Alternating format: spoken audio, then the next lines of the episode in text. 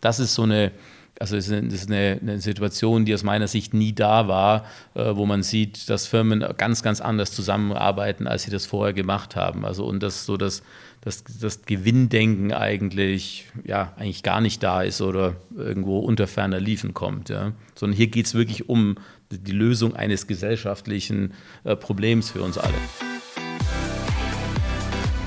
Meet the CFO, ein Podcast der Universität St. Gallen mit Dirk Schäfer und Florian Hohmann.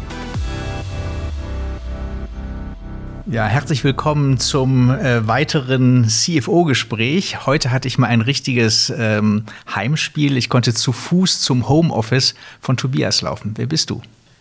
Ja, Tobias Hestler, ähm, bin CFO der GlaxoSmithKline Consumer Health ähm, und äh, ja, 48 Jahre alt, seit über 20 Jahren im Finanzbereich tätig. Ja, Okay, das heißt, da können wir viel aus der herausholen. Wenn ich mich erstmal so umblicke, dann fällt mir natürlich als erstes unser Kamingespräch ein, was wir vor Jahren hier an diesem Ort mal aufgenommen haben. Und äh, das, was ich mich noch am besten erinnere, war, dass der Kamin eben wirklich an war und mir der Schweiß in Strömen den Rücken runterlief. Was hast du für Erinnerungen? Ja, dass es heiß war, da kann ich mich auch noch dran erinnern. Sonst, ähm, ja, ein gutes Gespräch war, ein guter Austausch ähm, und äh, ja, eine spannende Sache. Freue mich jetzt auf den Podcast. Ja, eins muss man vielleicht mal sagen, und das muss man jetzt vielleicht auch im Podcast, gerade weil es einer solcher eben ist, sehr gut erklären. Wir sitzen hier inmitten von Kunst. Also das ist wirklich sehr auffällig hier in dem Raum, der nicht klein ist, ist auch jede kleine Ecke für ein Bild äh, genutzt worden. Und äh, die Kunstrichtung, die man hier wiederfindet, ist schwergewichtig, konstruktiv, konkret. Was muss man sich da als Hörer jetzt drunter vorstellen, wenn man das noch nie gehört hat?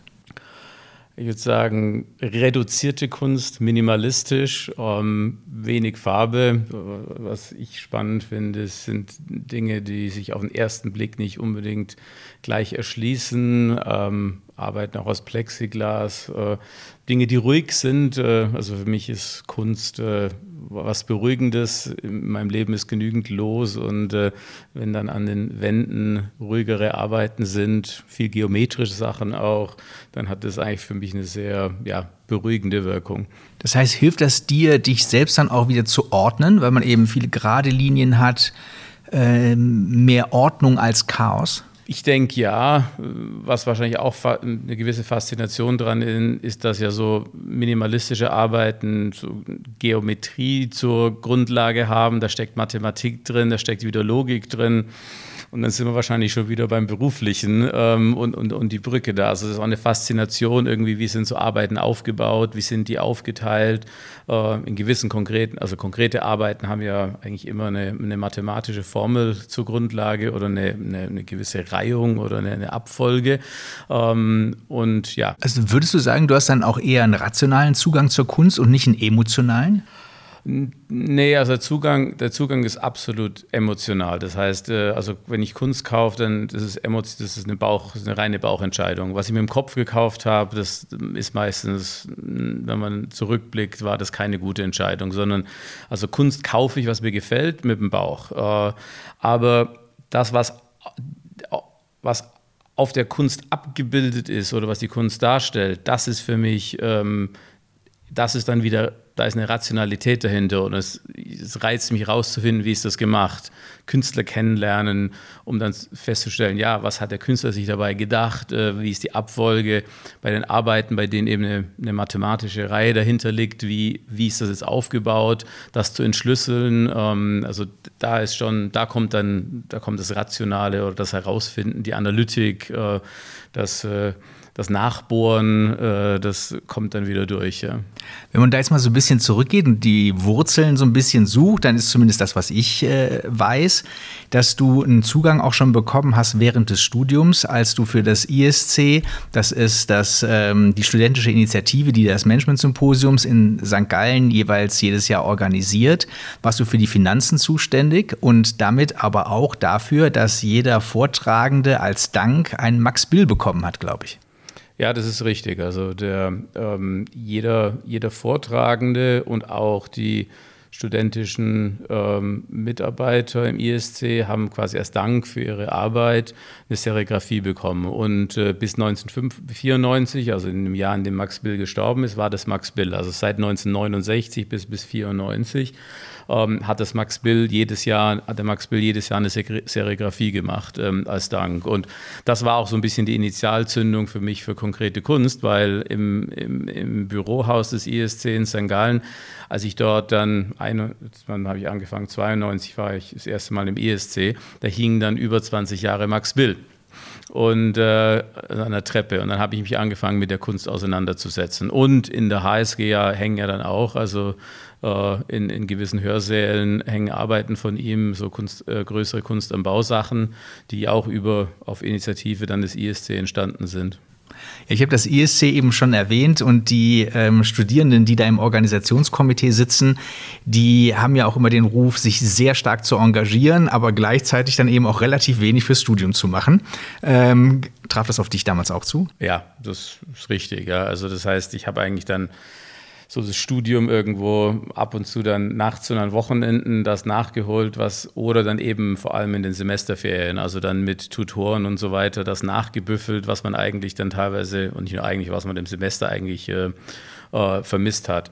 Auf der anderen Seite, ich habe halt später gemerkt, dass ich angefangen habe zu arbeiten, dass mir das viele Dinge mit auf den Weg gegeben hat, die ich in meinen ersten zwei, drei Jahren Arbeitsleben nicht mehr lernen musste. Und eben diese ähm, ersten Arbeitssteps, also viele ähm, St. Galler, zumindest früher, sind sehr gerne in Investmentbanking oder eben in die Strategieberatung gegangen. Du hattest auch die Möglichkeit, hast dich aber im Verhältnis für eine unsexy Variante entschieden, nämlich Assistent der Geschäftsleitung einer Division von Novartis. Warum?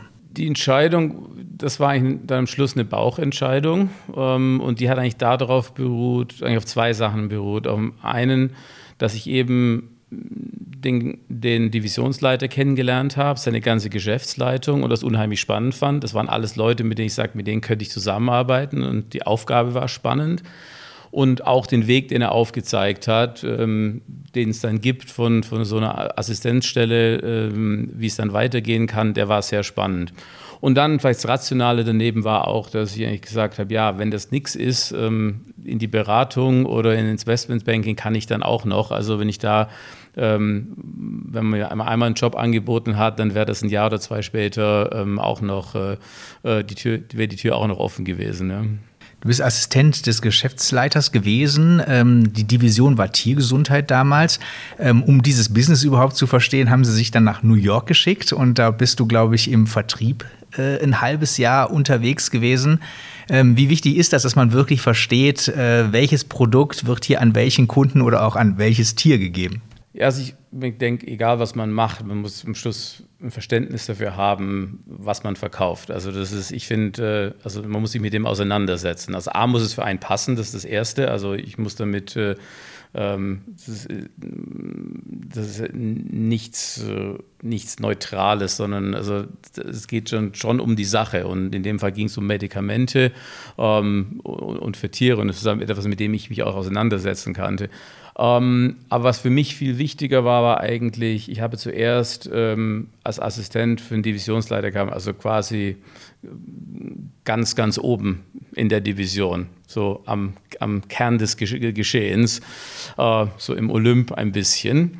Und habe eigentlich nur diese Headquarter-zentrale Sicht eigentlich äh, gesehen. Und bin dann nach Amerika, in den amerikanischen Hauptsitz zuerst, habe dort eine, eine, Stelle gehabt und dann bin ich in Außendienst. Das heißt, ich habe dann die Niederlassung im Land kennengelernt, im, im, Vertriebsbereich und bin dann wirklich in Vertrieb gegangen. Und, ähm, und das hat mir eigentlich ein ganz neue Blickwinkel äh, ähm, eröffnet, um eigentlich wirklich zu sehen, wie sieht die Firma eigentlich denn von unten aus und nicht nur, nicht nur von oben. Und das hat mir eigentlich sehr gut getan, ähm, auch einfach im Verständnis, wie Abläufe sind, wie Prozesse sind. Und gut, ich habe natürlich nebenbei dann auch wirklich das, was wir verkaufen und herstellen, wirklich sehr, sehr intensiv äh, kennenlernen müssen, weil ich das sonst nicht als, als Verkäufer ähm, auch, auch hätte vertreten können. Ja.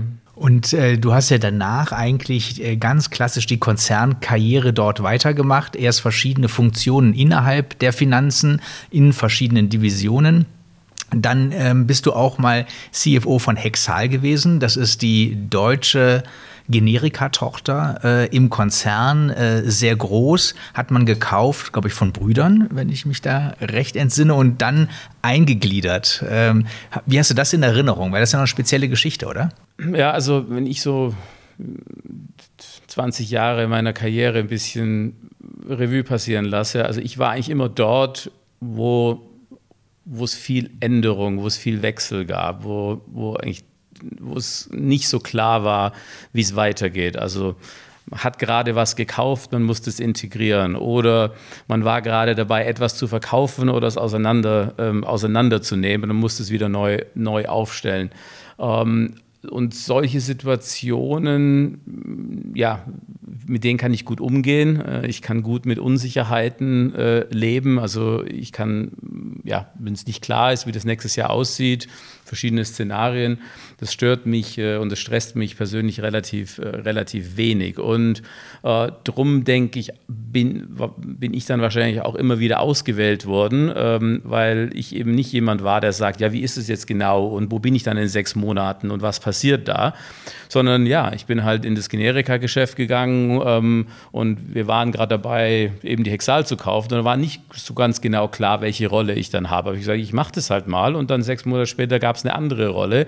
Aber ähm, und mit mir war das halt möglich und mit anderen Kollegen von mir, ähm, ähm, die, andere, die, halt, die, die an, denen andere Dinge wichtig waren, gerade was ihre Karriere angeht. Und das hat mir, denke ich, Möglichkeiten eröffnet. Und ähm, ja, so Sachen liegen mir auch, auch mehr. So diese innere Gelassenheit, die ja da so ein bisschen rausspricht, äh, die du hast, ähm, geht ja meistens einher auch mit einer gewissen Unabhängigkeit. Dass man eben auch sagen kann, wenn das jetzt nicht klappt, ja, der nächste Superschritt oder der Erfolg in genau diesem Segment, dann bricht für dich die Welt nicht zusammen. Ähm, beschreibt es das richtig oder sagst du, na, so ein Typ bin ich nicht? Doch, ich denke, das, das hat sicher hat mit, mit auch mit dem zu tun. Also es sind, sind, sind zwei Sachen. Also das eine ist unabhängig, auf das komme ich gleich nochmal noch mal zu sprechen. Ähm, das andere ist, ähm, ich, ich habe ich hab Spaß an großen strategischen Themen. Ich bin nicht ich bin nicht wirklich gut, wenn es darum geht, irgendwas von 99 Prozent auf 99,9 Prozent zu verbessern. Da muss ich schauen, dass ich mir Leute dazu hole, die, die dann acht, die 10 oder 15 Stufen in die Tiefe runtergehen, um da noch irgendwie das letzte Quäntchen irgendwo hier und dort rauszuquetschen. Wenn ich es machen muss, kann ich es schon, aber das ist nicht das, was mir, was mir Spaß macht. Das heißt, ich suche damit ja auch irgendwo nach, nach, nach Herausforderungen, wo es wirklich darum geht, größere Dinge zu, äh, größere Dinge zu verändern und in, aus der Veränderung dann zu sehen, wo in den großen Veränderungen die Chancen sind und dann ja, die, ähm, die Organisation mitzuführen durch so große Veränderungsprozesse, ja, ähm, was ja viel Unsicherheiten und so weiter auslöst. Und, und das, das, das, macht mir, das macht mir Spaß und äh, das, ähm, äh, das reizt mich. Und darum sind auch diese Chancen in dem Großkonzern immer wieder, immer wieder gekommen. Äh, das andere Thema Unabhängigkeit, ähm, ja, das stimmt. Ich glaube, das hat viel, das hat viel mit, ähm, mit meinem persönlichen Werdegang äh, zu tun. Ähm, dadurch, dass ich, dadurch, dass ich schwul bin, habe ich einfach irgendwann mal lernen müssen, ich muss auf eigenen Beinen stehen, dass ich anders bin. Und so dieses Coming Out, äh, das ich irgendwann hatte mit 19, 20, ähm, hat eigentlich bei mir so dazu geführt, dass ich gesagt, egal was ich mache in meinem Leben, ich will immer unabhängig sein. Ich will nicht irgendwo von jemandem abhängig sein. Und wenn das Umfeld nicht stimmt. Also wenn jemand ein Problem damit hat, dass ich schwul bin, dann kann ich morgen sagen, ich gehe, ohne dass ich das dass ich ähm, irgendwo Fesseln habe oder irgendwo hängen, hängen bleiben würde. Und uns andere auch, in der, gerade in der Finanzrolle fand ich es auch extrem wichtig, finanziell unabhängig zu sein. Denn wenn irgendwo im Konzern, also in, in dem Bereich, für den ich verantwortlich bin, irgendwas laufen würde, was mir, ähm, was mir nicht passt, möchte ich die Möglichkeit zu haben, dann nicht mit mir ich gehe und nicht irgendwo einen gebunden sein und davon abhängig zu sein, dass jetzt irgendwie der, äh, der nächste Monatslohn kommt. Äh, das ist, äh, das finde ich, das finde ich gefährlich. Also das ist, denke ich, schon, hat schon was mit meinem Werdegang zu tun. Ja. Okay, auf deine persönliche Situation komme ich gleich äh, ja. nochmal. Mich würde jetzt erst nochmal etwas enger eben auch äh, an deinem Werdegang interessieren. Du bist als Assistent gestartet. Ja. Und jetzt in der Rolle, selber einen Assistenten haben zu können. Ich weiß gar nicht, ob du einen hast, aber du könntest. Ähm, was würdest du sagen, ist der größte Fehler, den dein Assistent bei dir machen könnte? Was ist ein No-Go bei dir? Was nicht funktioniert bei mir ist Unehrlichkeit. Ähm, das heißt also, ich, ich brauche einfach jemanden, der direkt ist, der sagt, was läuft, der in der Lage ist zu sagen, funktioniert nicht oder kann ich nicht oder kann ich da kann ich da Hilfe bekommen? Das, fun das funktioniert bei mir. Was nicht funktioniert, ist, äh, wenn ich ähm, auch, das denke ich, so eine zweite Sache, ich brauche Leute, die unabhängig sind, also die selbstständig arbeiten. Und ich helfe dann gerne und unterstütze, aber ich will nicht derjenige sein, der jeden Schritt äh, kontrollieren, äh, kon äh, kontrollieren muss. Ja? Das heißt, ich arbeite am besten mit, äh, mit, mit Leuten, die ja eigentlich ähm, von sich aus äh, unabhängig arbeiten und mich dann nicht mich dazuziehen, äh, wenn das notwendig ist. Und wenn das mehr notwendig ist, dann ist das völlig in Ordnung. Ähm, aber eben, ich möchte nicht derjenige sein, der das, der so jeden Babyschritt äh, äh mit kontrollieren muss. Ja. Das heißt, das würde auch so ein bisschen dein grundsätzliches Führungsverhalten charakterisieren? Das ist richtig, ja, genau. Das lässt sich ja einfacher immer durchführen, wenn man wächst, wenn es erfolgreich ist, wenn sich Chancen auftun. Wie sieht das in äh, Situationen aus, wo Kosten gespart werden müssen, äh, vielleicht etwas redimensioniert werden muss? Äh, funktioniert das dann auch? Ja, ich denke, das funktioniert auch, ähm, denn am Schluss ich kann ja nicht, ich weiß ja nicht, wo all die Stellschrauben sind in jedem, wenn wir davon ausgehen, ist ein Konzern, Weltkonzern, 40, 50 Niederlassungen über die Welt, 30 äh, Fabriken. Ähm, das heißt, ich brauche ja Leute in den, in den Hierarchiestufen, die wissen, an welchen Stellschrauben sie drehen müssen. Und darum auch in einer, in einer Situation, in der man Geld sparen muss, restrukturieren muss, dort Leute zu haben, die dann eben auch selber sagen, ja, ich verstehe die Situation, das ist der Beitrag, den, den, den, den wir leisten können. Gut, klar braucht es dann ab und zu die Ansage von oben oder mindestens die Zielsetzung, wo man sagt, wir müssen ein anderes Ziel erreichen. Jetzt, Jungs, Jungs geht dahinter. Also das braucht es immer ähm, oder bei manchen Leuten mehr, bei anderen weniger. Aber, ähm, aber ich will nicht derjenige sein, der den genauen Weg vorgibt, wie man da, wie man da hinkommt. Und das ist auch schwer möglich, weil am Schluss wissen, wenn ich mit meinem Finanzleiter, mein Finanzleiter in Amerika, der weiß hundertmal mehr über das äh, amerikanische Geschäft als ich. Also das heißt, ich muss der Person ja vertrauen,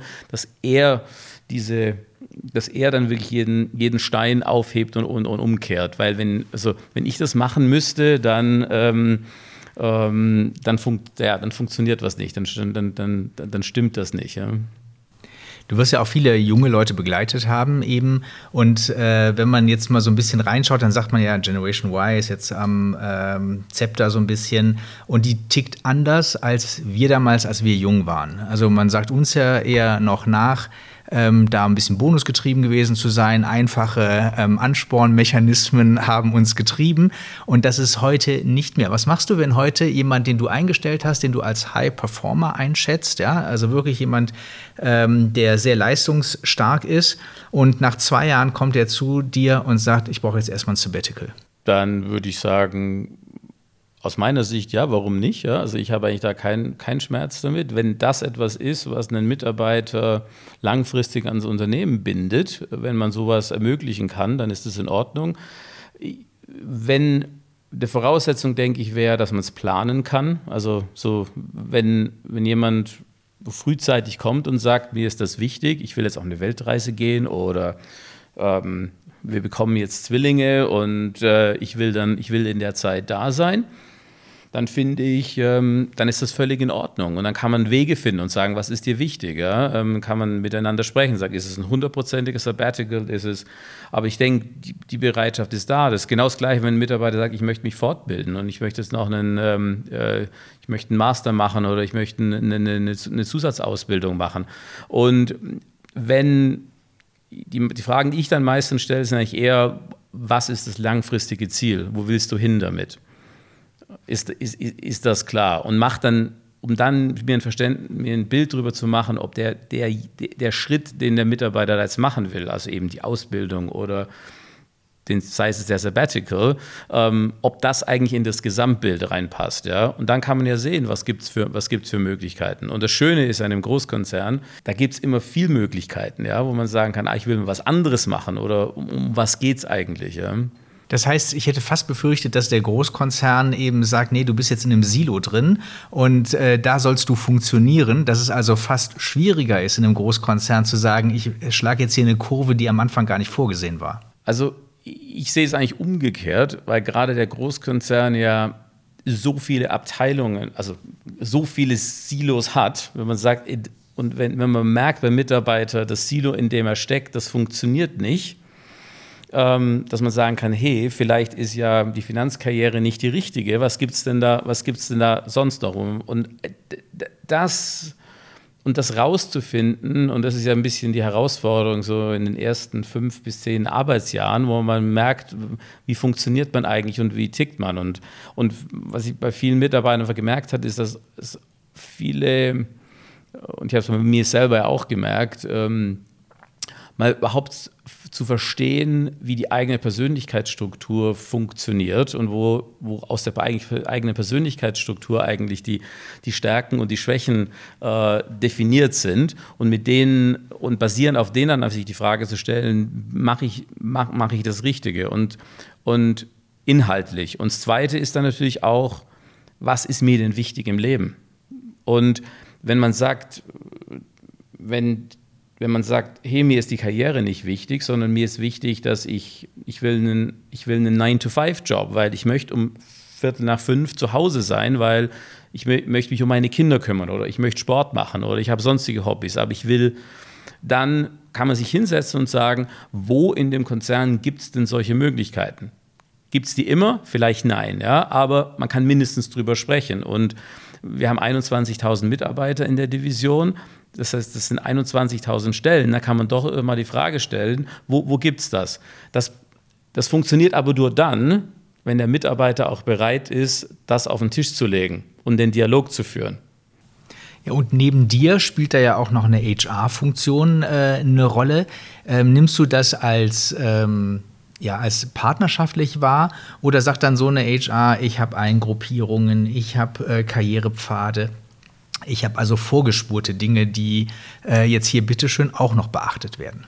Also wo ein Wille ist, ist ein, da ist ein Weg aus meiner Sicht. Jetzt ist klar, es hängt ein bisschen immer davon ab, was ist, das, was, was ist es, ja. Aber ich glaube, hat eigentlich, wenn, ähm, wenn man merkt, das ist das Richtige für die Firma, für den Mitarbeiter, findet sich am Schluss auch ein Weg, wenn das realistisch ist, ja. Wenn die, wenn die Erwartungshaltung völlig unrealistisch ist. Ich meine, so dieses Geben und Nehmen muss ja dann auch irgendwo ähm, stimmen. Dann logischerweise funktioniert das nicht. Aber ich denke, da funktioniert so eigentlich die HR-Abteilung eigentlich sehr ähnliche Interessen, weil es ja geht eigentlich schon darum zu sagen, wie, wie kommen wir dazu, dass wir hoch engagierte ähm, und hoch motivierte Mitarbeiter haben ähm, und das nicht nur irgendwie über die nächsten drei Monate, sondern ähm, über, einen, über einen längeren Zeitraum. Mhm.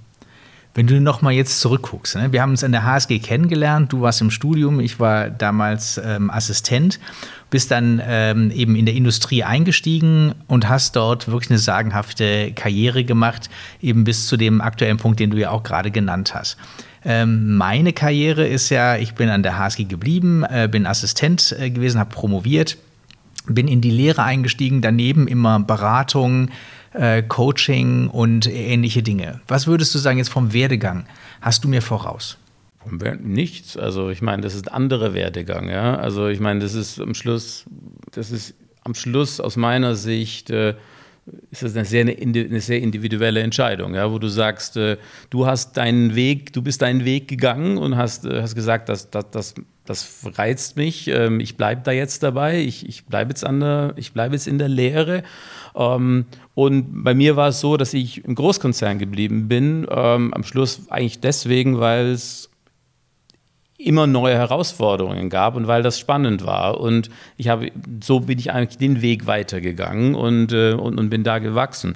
das ist eigentlich für mich ist das ähm, keine, also ich würde dann nie Vergleiche anstellen. Ähm, Karriere, ob die jetzt steil oder flach oder also am Schluss, am Schluss geht es darum, macht man, macht man das, was, was einem Freude macht ähm, oder, also ja, alles macht einem nie Freude, aber das ist dann ein anderes Thema. Das finde ich jetzt nämlich ganz spannend im Vergleich eigentlich, eure beiden Werdegänge. Also fangen wir mal vielleicht auch dann äh, direkt mit Tobias an, weil wir daran anschließen können. Was hat dich denn dann gereizt, diesen Werdegang zu gehen? Also du hast ja am Anfang gesagt, Industrie war nicht unbedingt der Plan, sondern du hattest das Angebot und hast dann gesagt, wir versuchen es mal, wenn es nicht klappt, mache ich was anderes. Was hat dich dann gereizt, da immer weiter aufzusteigen?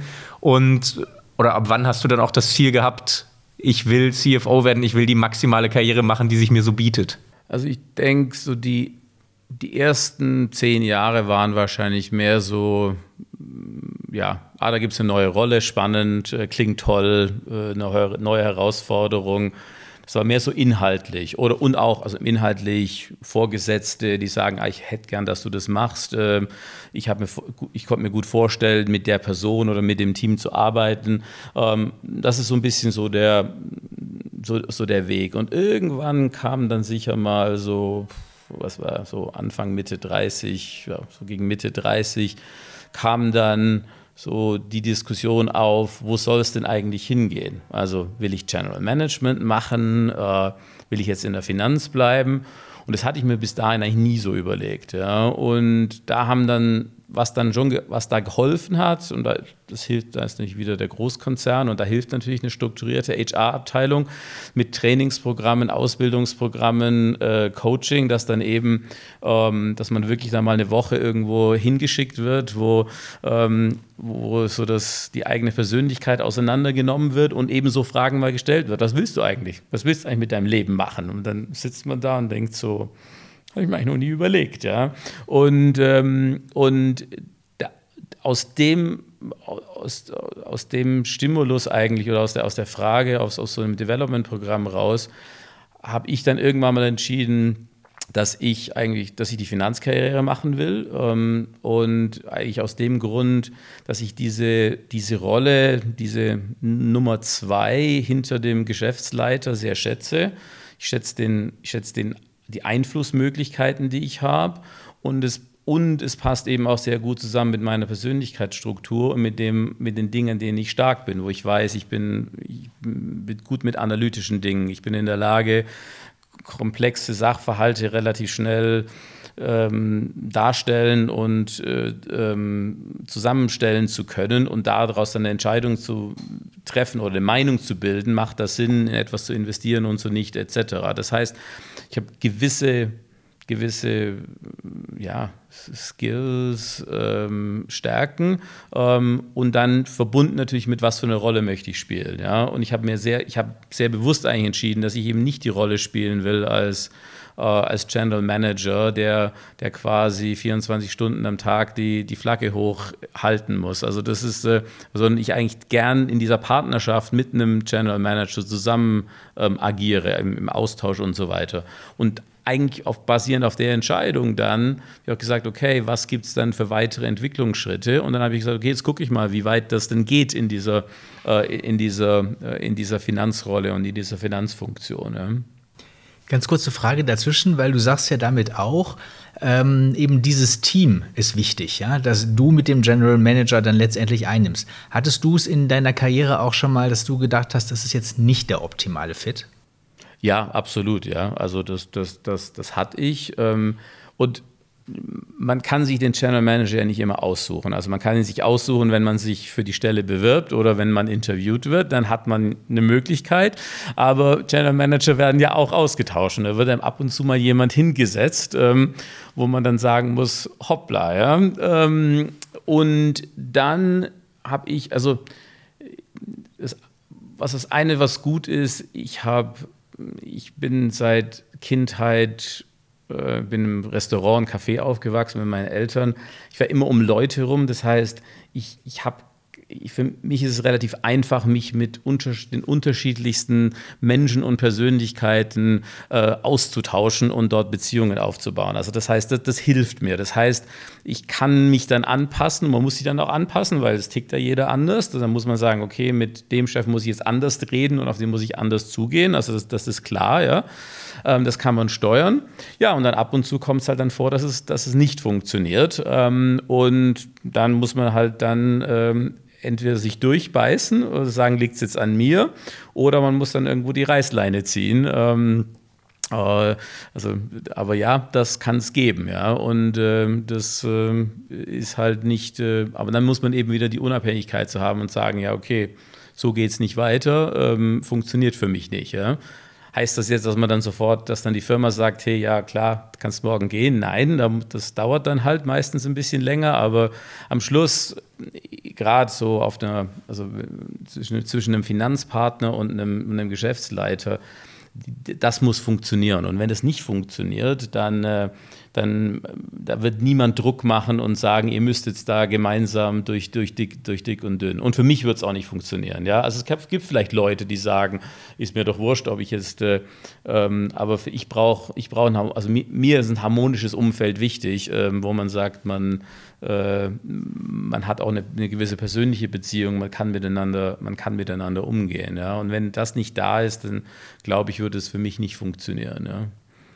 Ist es im Konzern dann wichtig, in diesen Situationen, wo du die Reißleine ziehst, dass du ähm, ein sehr gutes Netzwerk hast, äh, wo du dann eben weißt, ich habe Fürsprecher, die mich jetzt eben nicht fallen lassen, nur weil ich diese Reißleine ziehe? Ja, also ich danke Netzwerk braucht es immer, ja. Und ich, ich sage, man braucht einfach den, man braucht den, man braucht den Götti, ähm, den Patenonkel ähm, und idealerweise mehrere davon. Weil wie funktioniert Karriereentwicklung? Es gibt ja all diese, gibt es dann, logischerweise gibt es Systeme und, äh, und Succession Planning und so weiter. Also alles hochstrukturiert von der HR-Seite. Aber in, in der Realität ist es ja, ist es aus meiner Sicht funktioniert das so eine Stelle wird frei. Dann geht bei mir im Kopf, läuft der Rolodex im, im Hintergrund, wo so tak, tak, tak, wer könnte denn auf die Stelle passen? Dann ich mit, dann fallen mir ein, zwei Namen ein. Dann habe ich eine Teamsitzung und dann sage ich, ja, für die offene Stelle da, ich habe gedacht an Herrn sowieso und Frau sowieso. Wenn dann in dem Raum noch jemand sagt, oh ja, der, das ist eine super Idee, oder nee, der auf keinen Fall, und dann kommt noch jemand Drittes dazu und sagt, ah, ich habe auch eine Meinung. So funktioniert das. Das heißt, was man eigentlich erzielen muss, egal wo man ist, auf, egal auf welcher Hierarchiestufe aus meiner Sicht, ist äh, daran zu arbeiten, dass diese dass, dass die Teams also, und die Leitungsgremien der Teams, in denen man tätig ist, dass man, dass man dass dort einen mehr als eine Person kennt. Weil dann wird Karriereentwicklung recht einfach. Oder umgekehrt, wenn mir jemand sagt, die Stelle in England ist jetzt frei, in einer anderen Division, und dann sage ich, das wäre super, die Frau so und so, das wäre die ideale Stelle für die. Und dann ist Stille im Raum, dann muss ich, dann muss ich mit meiner Marketing-Speech anfangen und sagen, die Frau ist super, weil, dack, dack, dack, dack, dack. Und dann hocken alle dort und sagen, ja, das ist die Meinung von Tobias.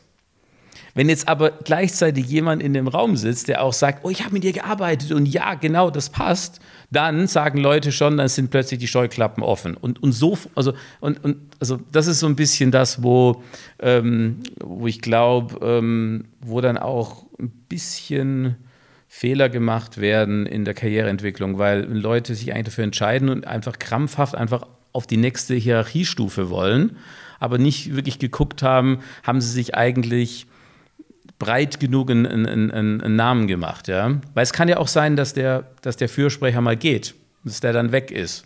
Und vielleicht will ich ja nicht abhängig sein von einem Fürsprecher im Unternehmen, sondern von einer breiteren, von einer breiteren Gruppe. Ja. Hast, hast, du da früher aktiv für dich dann schon darauf geachtet, als du dann irgendwann Mitte 30 warst und das Ziel hattest, dass es mal höher gehen soll? Oder ist das was, was du jetzt in der Retrospektive? Nö, das ist, das ist, das ist ja. retrospektiv und auch ähm, jetzt ich glaube einfach, mir fällt es relativ leicht, Beziehungen aufzubauen. Mhm. Das heißt, ich bin jemand, der halt, ja, eher Türen, eher Türen aufmacht und, und mit Leuten zusammenarbeitet. und dann auch Beziehungen hält und drum ähm, also mir ist es immer eher einfach gefallen. Ist klar, ich war 20 Jahre bei Novartis, das heißt, äh, ähm, wenn man länger in einem Konzern ist, hilft das natürlich auch. Aber ähm, es, ich denke, ja, für mich ist das ist schon, das habe ich nicht von Anfang an so, ähm, also mir war schon wichtig, dass klar, dass Beziehungen und was Leute von einem halten wichtig ist, aber ich habe es nicht, nicht irgendwie so vorgeplant. Ja. Ja, und du bist ja bei GlaxoSmithKline jetzt eigentlich gelandet über ein gemeinsames Joint Venture mit Novartis. Das heißt, das war eigentlich ein smoothie Übergang, könnte man sagen, oder? Ja, indirekt. Also ich meine, wir haben ja dieses Gemeinschaftsunternehmen 2014 auf den Weg gebracht und dann wurde ja jemand von Glaxo dort der Finanzchef und ich bin dann zurück in Novartis-Konzern, war dann drei Jahre im Generika-Geschäft und die Anfrage kam dann eigentlich erst drei Jahre später, ähm, nachdem wir dieses Joint Venture gegründet haben, ob ich Interesse hätte, wieder zurück in diesen Consumer Healthcare-Bereich zu gehen. Ähm, und das fand ich spannend. Aber ja, da war es dann schon so, dass sowohl Glaxo mich wollte und Novartis eigentlich dann gesagt hat, ja, warum nicht? Wir sind an dem Unternehmen noch beteiligt. Und ähm, also so bin ich schon irgendwo indirekt gelandet. Es war was anderes als, äh, es war jetzt nicht irgendwie, ähm, ich habe dann, klar, ich musste eine Kündigung unterschreiben und von Novartis gehen, aber es war eine Kündigung im gemeinsamen Interesse, ähm, was es ein bisschen äh, einfacher gemacht hat. Also, weil es ja beide Seiten äh, wollten, äh, dass das auch so stattfindet und nicht auch, also alle drei Seiten in dem Fall eigentlich. Ja, jetzt gleich gucken wir uns dann vor allen Dingen auch mal an, was heißt eigentlich Healthcare, damit wir mal verstehen, was für Produkte du eigentlich verkaufst.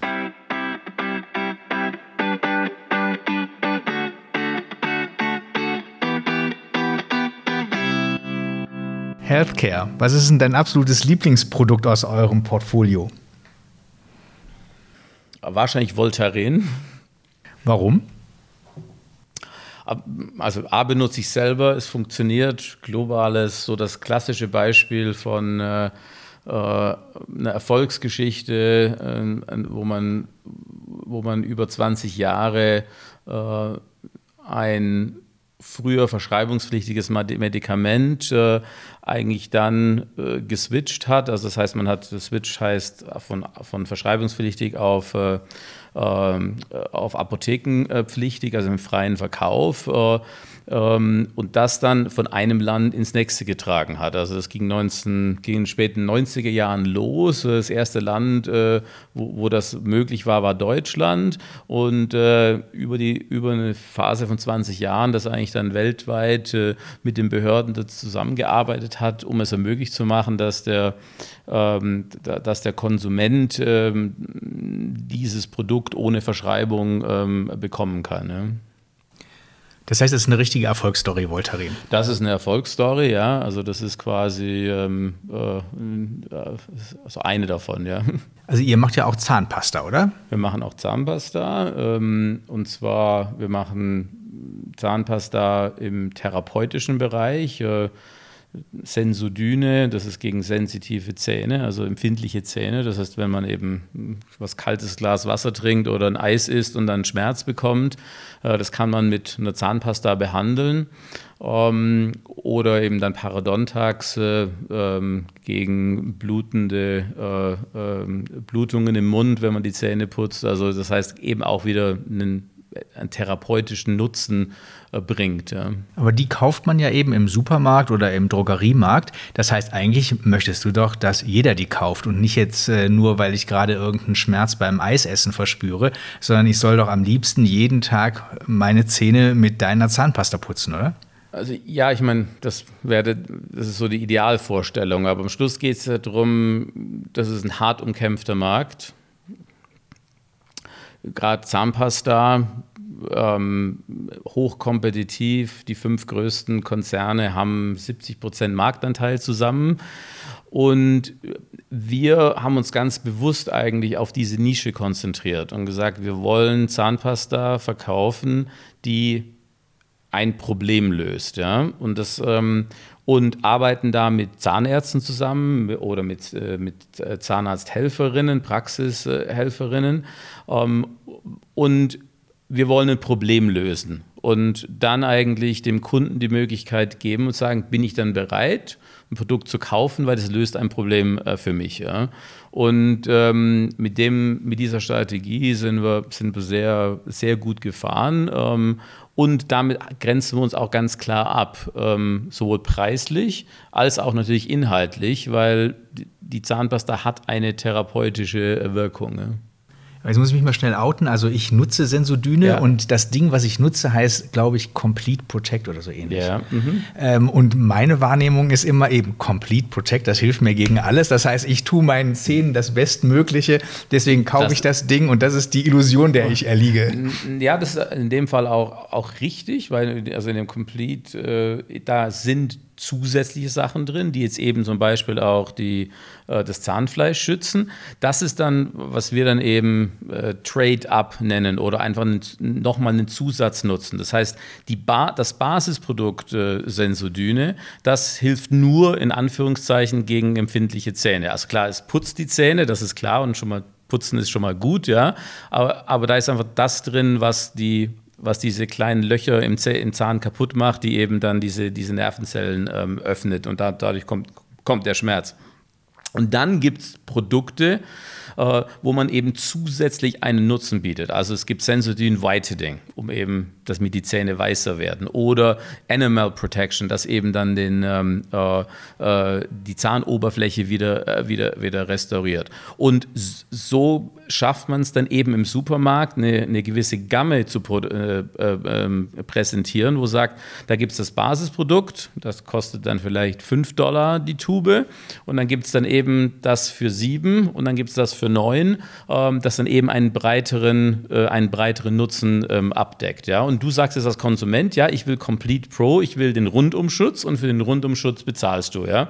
ist wie eben ja, wie eine Versicherung, wo du sagst, ja, ich nehme jetzt das rundum sorglos Paket, dafür bezahle ich. Du könntest dich auch entscheiden, nein, ich nehme nur, ich nehme nur die, ich nehme nur die Basisvariante. Äh, und das ist eben genau das Wichtige, dass man sagt, was möchte, was braucht der Konsument, ja.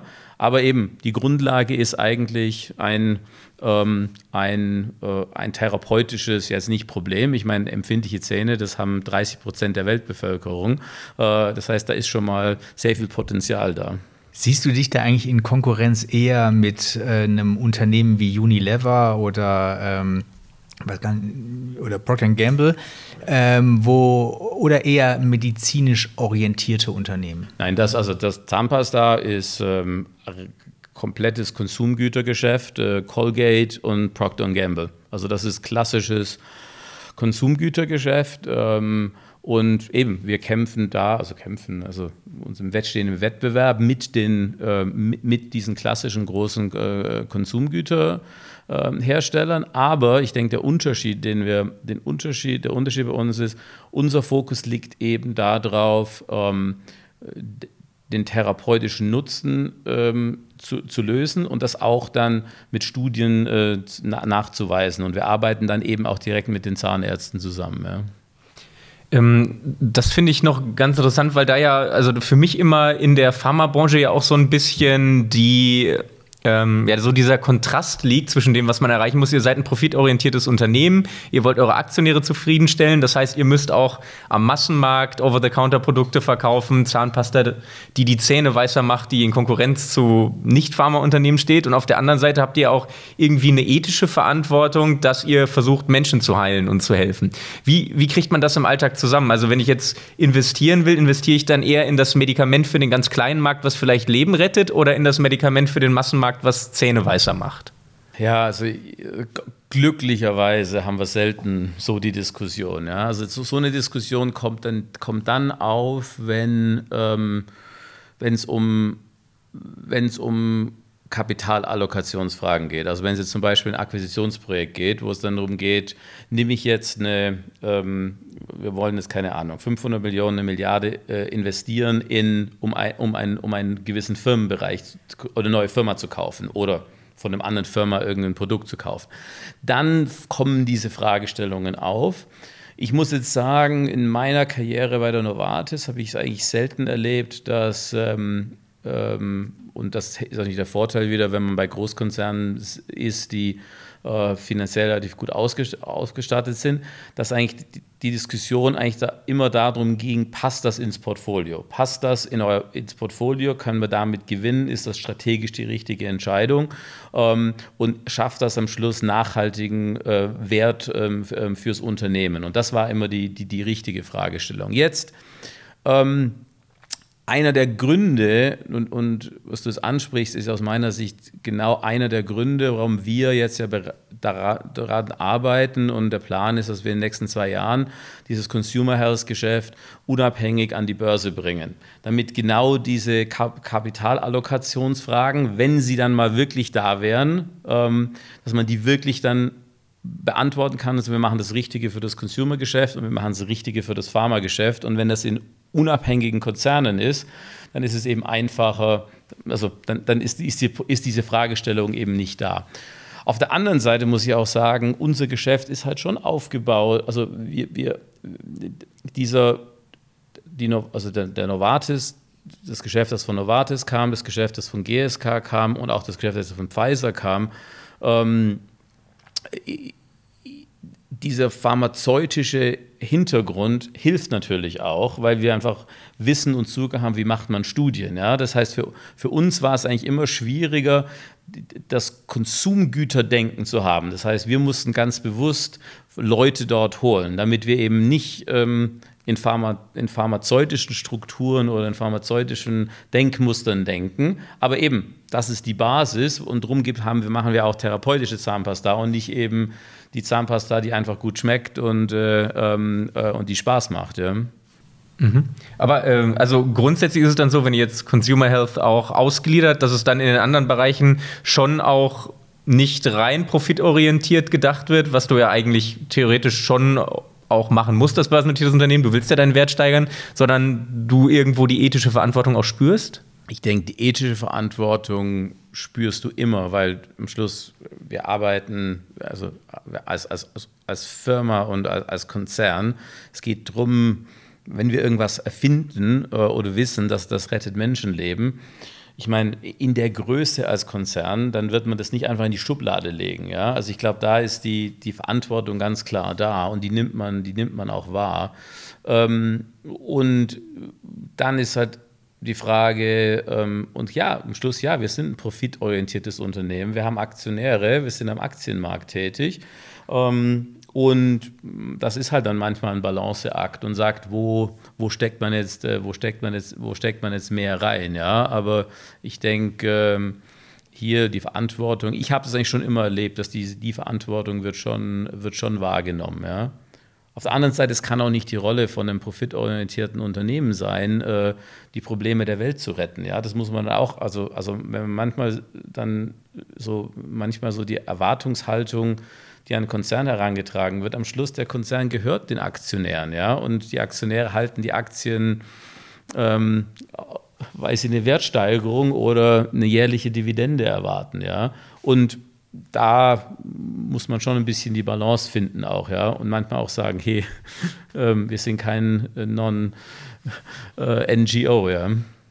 Aber ich meine, gerade sind wir ja ein bisschen in diesen ganzen Diskussionen, auch bei der Frage des äh, Corona-Impfstoffes, wo es ja auch um Verteilung geht. Ähm, kriegen jetzt nur die Länder den Impfstoff, die am meisten Geld bereit sind zu zahlen und die das auch können? Oder sorgt man für eine breite Verteilung in der Welt? Ähm, merkt man da eigentlich als Unternehmen, dass man in solchen Fragen, gerade in der aktuellen politischen Situation, auch ein bisschen Spielball zwischen Mächten irgendwo ist? Äh, kann man da noch selber entscheiden oder muss man da sehr vorsichtig sein, dass man sich nicht zwischen die Stühle setzt? Ja, also ich denke schon, man muss, man, die Politik und Politik macht Druck und man ist natürlich, ich meine, wir sind in all den Ländern tätig, das heißt, wir sind am Schluss darauf angewiesen, dass äh, dass es auch mit, äh, dass die politischen Rahmenbedingungen funktionieren. Ähm, lass mich vielleicht ein Beispiel nehmen aus der, aus der weiteren Vergangenheit. Ähm, das ist so ein bisschen, also so eine, was ich erlebt habe bei, bei Novartis. Novartis hat ja ein Medikament ähm, gegen Malaria, um, um Malaria ähm, zu bekämpfen. Und ähm, Novartis hat irgendwann mal gesagt, wir, wir, wir, sind bereit, das entweder auf Selbstkostenbasis oder dann auch noch einen gewissen Teil gratis zur Verfügung zu stellen. Und dann riesen Anstrengungen gemacht, auch im, teilweise im Geschäftsbereich, in dem ich war, um die Produktion nach oben zu fahren, um genügend Medikamente zu haben. Ähm, was man dann aber gemerkt hat, ist, das Problem ist eigentlich nicht das Vorhandensein des Medikamentes, sondern wie kommt das Medikament zum Patienten? Das heißt, wenn es kein Gesundheitssystem gibt, wenn es keine flächendeckende Versorgung mit ähm, Krankenschwestern, Krankenhäusern, Ärzten gibt und man so das Medikament. Und dann ist dann die Schluss die Frage, was ist die Rolle von dem Pharmakonzern jetzt? Man kann sagen, Novartis hat gesagt, ja, unsere Rolle ist ein Medikament zur Verfügung zu stellen. Hat das auch zur Verfügung gestellt in genügend, in genügend Kapazitäten, kostenfrei oder zum Selbstkostenpreis. Aber das hat das Problem noch nicht gelöst, weil die Länder eigentlich nicht da waren. Das heißt, man musste dann anfangen mit Stiftungen wie Gates Foundation etc. zusammenarbeiten, um diese Strukturen aufzubauen. Aber als Konzern muss man irgendwo mal sagen, wie weit übernimmt man dann Verantwortung? Weil man kann nicht die Verantwortung übernehmen, Malaria in der Welt auszurotten. Ja? Da braucht es eine, eine viel größere Zusammenarbeit. Und ich denke, so etwas Ähnliches werden wir auch mit äh, mit, mit Covid erleben. Ja? Das heißt, wir leben alle in, in einem Umfeld, wo, wo Gesundheitssysteme kein Problem sind, wo es, eine, wo, wo es kein Problem ist, ein gekühltes Vakzin äh, äh, in der Kühlkette zum Arzt zu bringen. Ähm, wir können alle versorgt werden, sobald das Medikament vorhanden ist.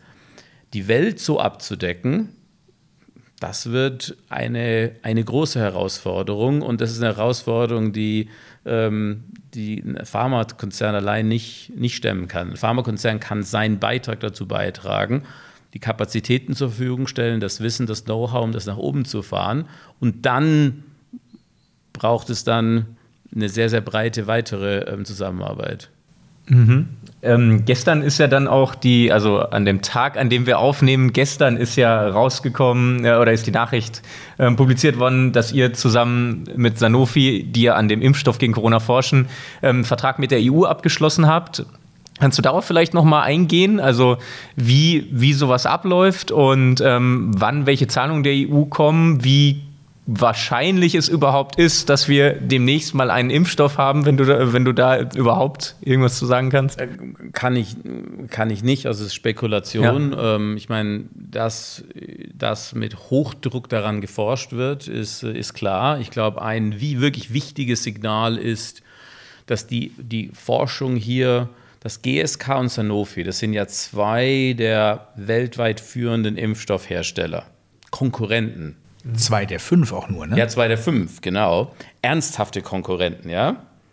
Das, und ich, zu sehen, dass jetzt in der Covid-Situation man eigentlich gesagt hat, wir lassen die, wir lassen die Befindlichkeiten als, ähm, als, als ganz harte Konkurrenten eigentlich auf der Seite und spannen hier zusammen, weil GSK hat einen Teil der Technologie und Sanofi hat einen anderen und die, die wissenschaftliche Meinung war, wenn man das zusammenlegt, hat das bessere Chancen, als wenn, wenn, wenn man alleine versucht. Ist eigentlich schon ein sehr, sehr gutes Zeichen, dass es eigentlich um deutlich mehr geht, als um jetzt den, den, den eigenen Gewinn, sondern da stand wirklich im, im Mittelpunkt zu sagen, wie kriegt man am besten oder am schnellsten so einen Impfstoff äh, hin, der, der, auch, der auch funktioniert.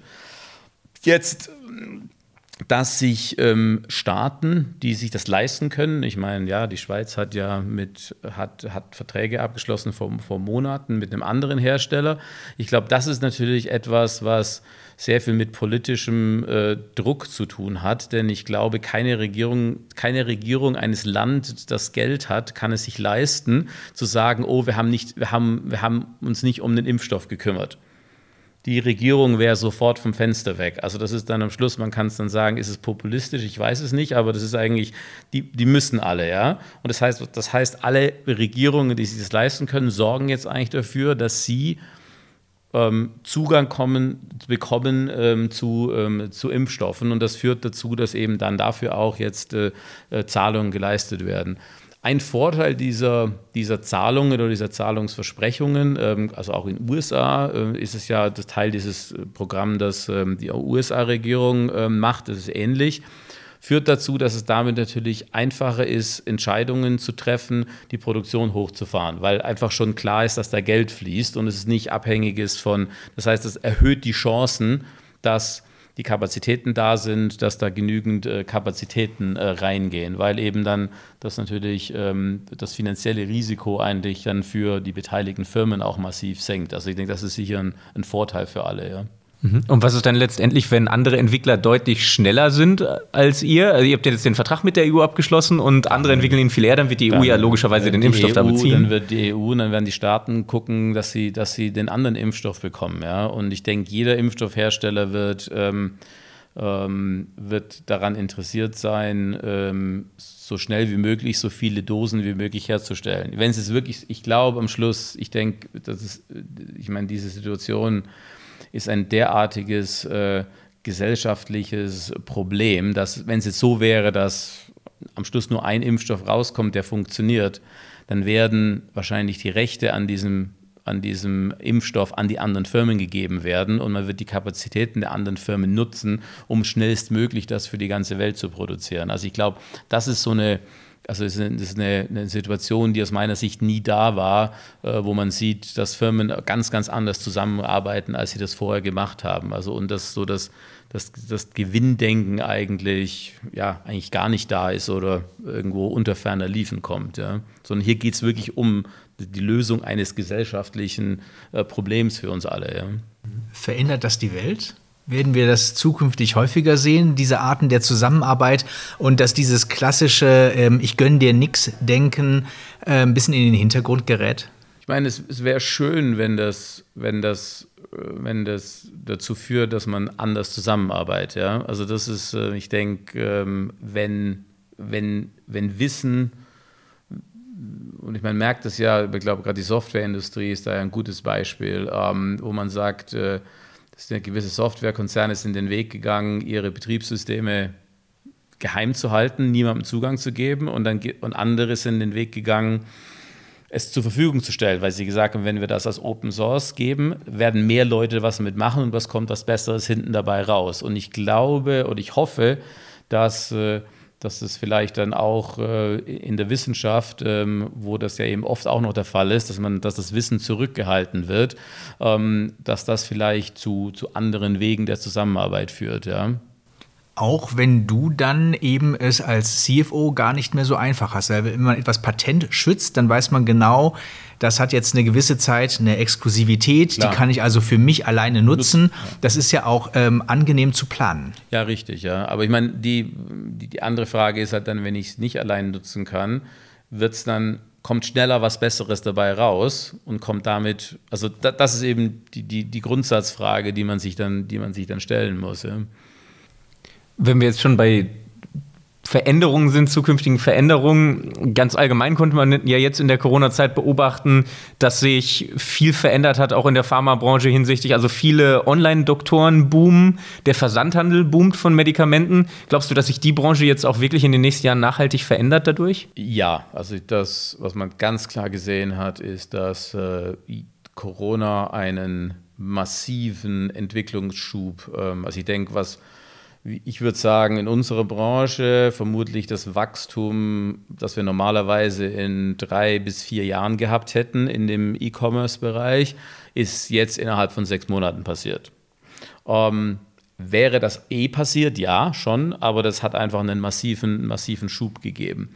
Ähm, jetzt in unserem Geschäft ist es halt immer, ist es, war E-Commerce immer noch sehr, sehr klein, weil die Zahnpasta kaufst du halt, wenn du, wenn du im Supermarkt äh, bist und nimmst die Zahnpasta mit. Ähm, wenn du Kopfschmerzen hast, Fieber, ähm, äh, wenn dir dein Knie wehtut, ähm, dann gehst du in die Apotheke. Wenn eine Apotheke an jeder Ecke ist, läuft man halt bei der Apotheke vorbei.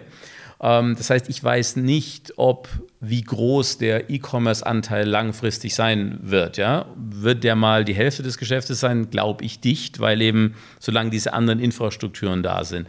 Aber bei uns war das so klein vorher, das war so im, im, im, im tiefen einstelligen Prozentbereich von unserem Umsatz.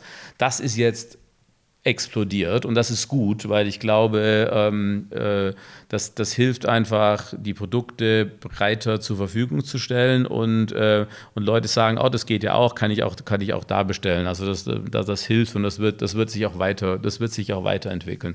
Das andere, was sich weiterentwickeln wird, ist ähm, sind, was du angesprochen hast, Online, äh, Online-Beratungen, weil da ist ja so, dass Ärzte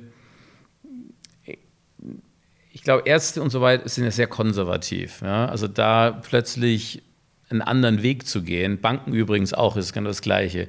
Ich irgendwie vor sechs Monaten eine Bank gefragt hätte, können wir auch, können wir das per Videokonferenz machen oder per Skype? Auf keinen Fall und wir müssen uns persönlich treffen und, äh, und plötzlich geht es auch. Und es funktioniert blendend. Ja? Und ich denke, ähm, dort eine Offenheit zu haben, dass eben, dass man auch andere Wege gehen kann und das genauso effizient äh, funktioniert bei gewissen Dingen. Ja? Wenn ich natürlich jemand physisch untersuchen muss, funktioniert es nicht. Aber um einfach viele Sachen gehen ja als Gespräch oder dann das Folgegespräch. Ja? Ich war dort zum Blutabnehmen, muss ich jetzt nochmal zum Arzt latschen, auf die andere Stadtseite fahren, um mit ihm meine Ergebnisse zu besprechen. Ich meine, ich weiß, war früher schon immer ein Drama, sagen, können wir telefonieren? Oh nein, machen Sie doch noch mal einen Termin aus. ich sage, mir reicht es, wenn wir telefonieren. Dann, also da, da ist, glaube ich, einfach eine ähm, das sind so die Scheuklappen ein bisschen aufgegangen und das ist gut, ja. Und da, da wird mehr passieren, ja. Ähm, glaubst du denn bei den Apotheken, weil das interessiert mich auch persönlich, weil ich aus einer Apothekerfamilie komme, dass ähm, diese lokalen Apotheken, die kleinen, dass das weniger wird jetzt dann, die, sag mal, die familiengeführte kleine Apotheke, dass das in Zukunft, die es ja in Deutschland wirklich noch sehr, sehr viel gibt, dass das in Zukunft einfach weniger werden wird? Also es ist überall weniger geworden. In Deutschland ist es einfach so, dass die Apothekerlobby es ähm, geschafft hat, diese Unabhängigkeit der Apotheken bis vor den Europäischen Gerichtshof ähm, ähm, zu verteidigen. Ähm, eigentlich äh, Einschränkungen, Einschränkungen, aus meiner Sicht ist das, also kartellrechtlich finde ich das schwierig, ja. Also ich ähm, habe auch nicht verstanden damals, dass die Entscheidung so getroffen wurde, ist aber so. Ähm, das heißt, die, die, deutschen Apotheker haben da haben sich geschafft, einen, sich selber zu schützen. Solange dieser Schutz da ist, wird sich da nicht viel ändern. Ähm, wenn man andere Länder anschaut, beispielsweise die Schweiz, da war es so, dass bis vor zehn Jahren eigentlich ähnlich war in Deutschland inhabergeführte Unternehmen, meistens mit so, ja, teilweise zwei, drei Filialen, irgend sowas, aber nicht, nicht mehr. Das war der Standard. In der Schweiz sind es, glaube ich, inzwischen, ähm, ähm, ich weiß den Prozentsatz nicht, aber wahrscheinlich an die Hälfte der Apotheken gehören jetzt Ketten. Das heißt, das sind, in der Schweiz sind äh, es pharmazeutische Großhändler, ähm, die Apothekenketten aufgebaut haben. Und das ist über einen Zeitraum dann von 20 Jahren oder sowas, 15, 10, 15 Jahren passiert. Das gleiche sieht man in Polen, das gleiche sieht man in vielen anderen Ländern. Das geht nicht sofort, das geht dann schleichend. Das geht dann so, äh, das geht dann, äh, weil es natürlich dann andere Geschäftsmodelle gibt. Es gibt dann andere Geschäftsmodelle, wo man sagt, ja, dann kann ich als Apotheker arbeiten und werde angestellt. Ich muss nicht noch ein Unternehmen dabei führen. Ähm, und die Veränderung wird es geben und dann pendelt sich das dann irgendwo ein, äh, keine Ahnung, ein Drittel, zwei Drittel oder wie auch immer, äh, wie auch immer das, äh, das aussieht. Und ähm, die Zukunft in eurer eigenen Branche, das ist ja auch immer noch ein Thema. Es gibt ja viele Zukunftsvisionen, dass zum Beispiel irgendwann Apple in der Lage ist, uns kleine Sensoren ins Blut zu schießen und wir diagnostiziert werden und geheilt werden durch irgendwas, was wir im Blut haben. Äh, siehst du da eine Gefahr für, für deine eigene Branche auch in der Zukunft? Durch neue Player? Ja, Gefahr ja, aber ich sehe auch Chancen, ja. Also ähm, neue Player sind auch Chancen die, ähm, wir wissen heute viel, viel mehr über uns selber, über unsere Gesundheit. Äh, ich überlege, was, was ich heute auf einem, mit, einem, mit, einem, mit einem Phone, mit Apps alles tun kann. Ähm, und ich glaube, das ermöglicht auch, ja, ermöglicht neue Dinge und andere Dinge, ähm, äh, Krankheiten zu, äh, zu behandeln, die früher nicht möglich gewesen wären, weil ich eben dann sagen kann, ich gebe ein Medikament und plus noch die, die Betreuung dazu, äh, dazu mit dem App. Jetzt das bedarf natürlich, und das tun wir auch, dass wir in diesen Bereichen auch investieren und gucken, was läuft da und was passiert da, ähm, um dort den Anschluss nicht zu verlieren. Ja? Sowas kommt nicht von heute auf morgen, sowas kommt, kommt, äh, kommt schrittweise. Wir sind auch noch in einem regulatorischen Umfeld. Am Schluss geht es um Medikamente oder etwas, was man in den Körper steckt. Das passiert eben nicht von heute auf morgen. Also da haben wir einen, ähm, sowas muss man entwickeln. Ähm, da müssen, müssen Studien gemacht werden. Das heißt, man sieht, man sieht dort auch, was, äh, was passiert. Aber da wird noch viel, viel mehr passieren. Das heißt, die Mini, also dadurch, dass eben, wie du sagst, eben ähm, Sensoren kleiner werden, ähm, kann man viel, viel, kann man viel, äh, viel, viel mehr, mehr machen. Aber eben, wie gesagt, ich glaube, am Schluss werden sich die die Chancen und die Risiken für, werden sich da die, werden sich da die Waage halten. Ja. Aber eben, du wirst eventuell andere Konkurrenten haben. Du wirst andere, ja, richtig, ja. Jetzt haben wir wieder viel gelernt über äh, Produkte und Märkte. Jetzt kommen wir nochmal zurück auf dich.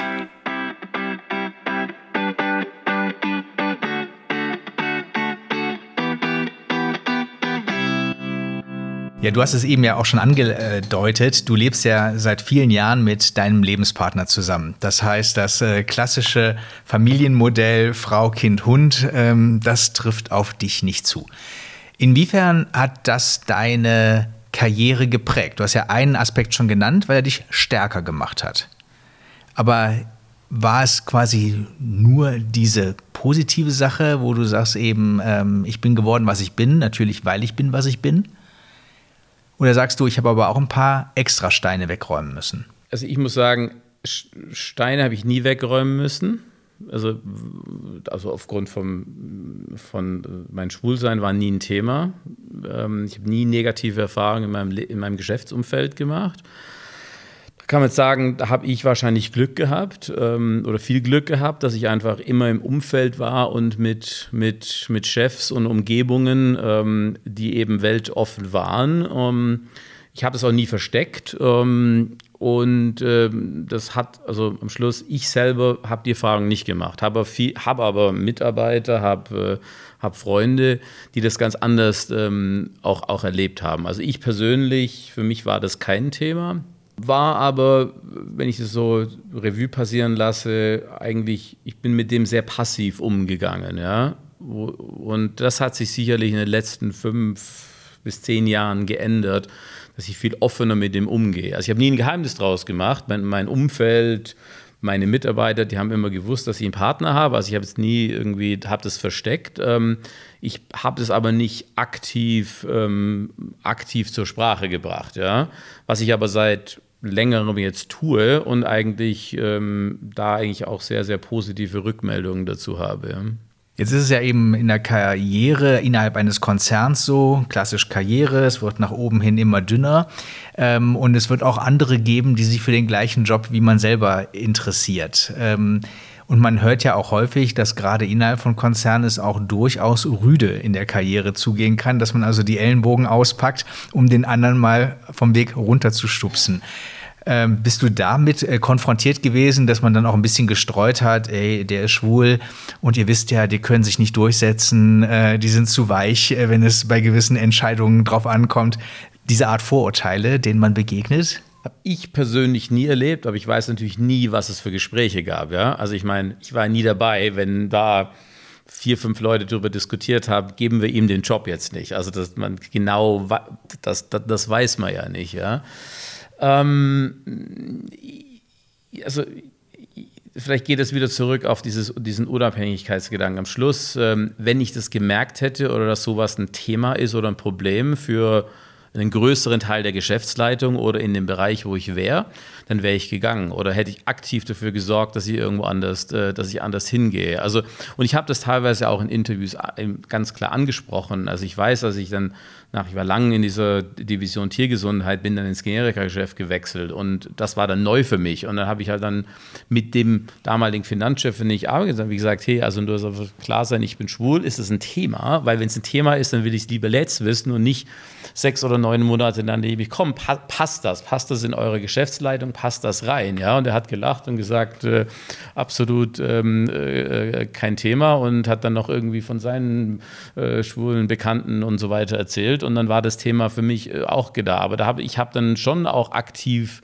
das angesprochen und einfach geguckt, dass es ein Umfeld ist. Weil wenn das Umfeld nicht da ist, dann muss ich sagen, hey, dann ist die Firma halt nichts für mich. Ja? Und äh, ähm, sich durchzuquälen ähm, und zu sagen, wenn ich nicht sein kann, wer ich bin, ähm, dann ist das das falsche Umfeld. Wenn wir das Thema eine Stufe höher heben, dann kommen wir ja auf, den, auf das Schlagwort Diversity auch, gerade wirklich in aller Munde. Und man sagt ja eben, gerade diverse Teams sind die, die zu Höchstleistungen fähig sind, andere nicht. Würdest du jetzt sagen, ähm, auch eben mit deiner Vita, das treibst du jetzt bei äh, deinen Arbeitgebern im Sinne von Diversität stärker sichtbar machen, unterstützen? Ja, also da ist also GSK eh schon sehr führend. Ja, also ich meine, wenn wir jetzt unsere, wenn ich jetzt mal unsere Geschäftsleitung anschaue äh, von diesem Consumer Health Bereich, also wir haben, wir haben also zwei Schwul, eine Lesbe, also das heißt drei aus 12 oder 13, also das ist schon ein stattlicher Prozentsatz. Ähm, und auch alle offen, ähm, offen damit. Ähm, das heißt, die Diversität ist da, das funktioniert. Ja. Ähm, wo die Diversität noch, äh, noch fehlt, ist, ähm, es ist zu europäisch und zu weiß, ja, oder US-amerikanisch und, und zu weiß. Und da haben wir was zu tun. Äh, ähm, Geschlecht funktioniert auch, das ist auch, ein, da stimmen, stimmen die Prozentsätze, denke ich auch. Ähm, aber wir sind noch nicht divers genug. Ähm, eigentlich so, wir müssten ja eigentlich so aufgestellt sind, dass, dass eine Geschäftsleitung ein, ähm, den Prozentsatz darstellt unserer, unserer Kunden und wo wir tätig sind. Ja? Und da, da kämpfen wir noch dran. Ja. Ja, da kann ich auch die Brücke zur Uni eigentlich zurückschlagen. Wir kommen ja eben von der gleichen Uni. Auch die HSG ist, glaube ich, diverser geworden, aber noch lange nicht am Ziel, wo man hier eigentlich sein äh, könnte und auch letztendlich sollte. Bist du bei GSK ähm, dann auch als Role Model äh, tätig? Weil man sagt ja, um Diversität zu unterstützen, braucht es unbedingt Role Models, an die man, denen man sich auch ein bisschen orientieren kann. Also habt ihr solche Gremien? Bist du im Intranet, bei, in der Mitarbeiterzeitung, keine Ahnung, was ihr habt? Ähm, ich sage jetzt mal in Anführungszeichen, der Vorzeigeschwule? Ähm, nee, also der Vorzeige nicht. Ähm, also es gibt Videos von mir, es gibt Interviews zu, zu dem Thema. Ähm, ich gehe damit offen um. Ähm, eben die Kollegen bei mir in der Geschäftsleitung gehen offen damit um. Also das, das funktioniert. Ähm, es gibt die, ähm, äh, es gibt diese Arbeitsgruppen, die sich eben dafür einsetzen, eben für, für LGBT und, und so weiter. Da bin ich mit aktiv, ja. Ähm, und ja, ich meine, für mich ist es einfach normal, dass ich einfach, wenn ich mich vorstelle, dann ist ein Foto von meinem Partner da mit dabei. Ähm, und, und das ist eigentlich für das für mich, ähm, ob das jetzt ein Rollenmodell ist, ähm, das weiß ich nicht, das müssen andere definieren, aber mir ist einfach wichtig, dass ich ich selber sein kann. Es ist höchstwahrscheinlich ein Zufall, dass in dem Moment die Glocken gerade ganz laut anfangen und uns versuchen zu übertönen. Mach mal kurz Pause. Pause, Pause lieber.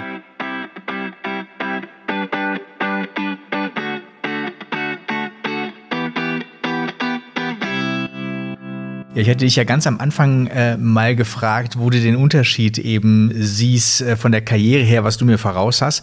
Ich hätte jetzt zum Beispiel vermutet, dass ähm, ich dir voraus habe, ähm, da einfacher mit umgehen zu können. Also wenn ich in der Vorlesung erzähle, eben, dass ich einen Partner habe, dann merkt man gerade bei den Uni-Einsteigern, dass äh, die Augen einen kleinen Moment groß werden und dann ist das Thema durch und ähm, dann kommt Ruhe rein und dann haben wir an der Uni äh, kennst du auch eben äh, Unigay als LGBT-Verein und daraus abgeleitet ein Mentoring-Programm, äh, wo ich mit Schirmherr bin, wo es darum geht, Professionals und Studenten zu matchen in ein Mentoring-Verhältnis, damit da gemeinsam gegangen wird. Weil eine klassische Frage, die uns da begegnet ist, dass Studierende sagen, soll ich das in irgendeiner Form, also meine sexuelle Orientierung, in irgendeiner Form in den CV aufnehmen? Würdest du sagen, ja, sollte man tun als Signal oder nein, weil dann äh, der CV-Leser die Person noch gar nicht kennt? Also mit dem Lebenslauf habe ich mir das nie überlegt. Ja? Also ich, ähm, ich finde es ich wichtig, dass das in einem Gespräch oder in einem Vorstellungsgespräch zur Sprache kommt, weil ich, ich möchte auch ein bisschen was erfahren über wer sitzt da vor mir und was ist das für eine Person. Und, und ich glaube, und für mich, ich habe es vorher auch gesagt, ich habe das in Interviews auch angesprochen, weil ich will ja auch wissen, was ist die Reaktion drauf. Weil wenn ich wenn ich sage, ich habe einen Partner, ähm, einen gleichgeschlechtlichen Partner und dann kriege ich irgendwie einen komischen Gesichtsausdruck, dann merke ich, dann, also ich kriege, oder vielleicht sogar eine physische Reaktion, die einfach die, die, die nicht ist das, was ich will, dann weiß ich auch, die Firma ist nichts für mich oder der Chef ist nichts für mich oder die Abteilung. Und ich glaube, das finde ich, das finde ich schon wichtig. Wenn man es ins Lebenslauf packt, ja, warum nicht? Habe ich jetzt persönlich noch nie gesehen, ja. Ähm, ja, eher so im Sinne zum Beispiel, ich bin Vorstand gewesen bei Unigay. Das würde ich reinschreiben, ja. Weil ich meine, dann ist es klar, ja. Und wenn, und wenn jemand, wenn eine Firma oder ein Vorgesetzter damit ein Problem hat, dann ist es vermutlich auch nicht die richtige Firma aus meiner Sicht, ja. Und das würde ich mir das nicht antun, weil warum gegen Windmühlen kämpfen? Das ist unnötig, ja. Es gibt genügend Firmen, die die das, äh, die weltoffen sind, äh, also genügend Chefs und genügend Firmen, die, ähm, die, die, die, ganz klar, ähm, die das ganz, ganz klar wollen. Ja? Also ich würde eher sagen, dafür als dawider. Ja? Und ähm, muss eine Firma, ein Unternehmen, das aktiv ähm, unterstützen, fördern, indem man Strukturen bietet, indem man in die Richtlinien oder in die Leitbilder ähm, eine Diversität wirklich rein definiert und dann aber natürlich in irgendeiner Form sicherstellen muss, dass es gelebt wird. Ja gut, es ist, mein, es wäre schön, wenn es nicht notwendig wäre, es in ein Leitbild zu schreiben, aber ich glaube, dort, wo wir sind in der Welt, ist das, ist das halt noch notwendig. Ja, jetzt ich selber, wenn ich jetzt merke, ja, ich arbeite in einem globalen Unternehmen in London, ähm, da ist das kein Thema. Aber sobald ich dann irgendwo in die Produktion gehe, in ein, in ein Werk, da ist es immer noch ein Thema. Das heißt, da haben wir Arbeit, da müssen wir was tun. Und das funktioniert halt eben dann nur über Leitbilder, über Policies, also gegen Diskriminierung und dann eben auch mit Maßnahmen hinten dran, wo man sagt, wenn eben, dass es, dass es eine Möglichkeit gibt, eben sich, ähm, sich gegen Diskriminierung auch im Unternehmen zu, ähm, ähm, zu wehren. Ja?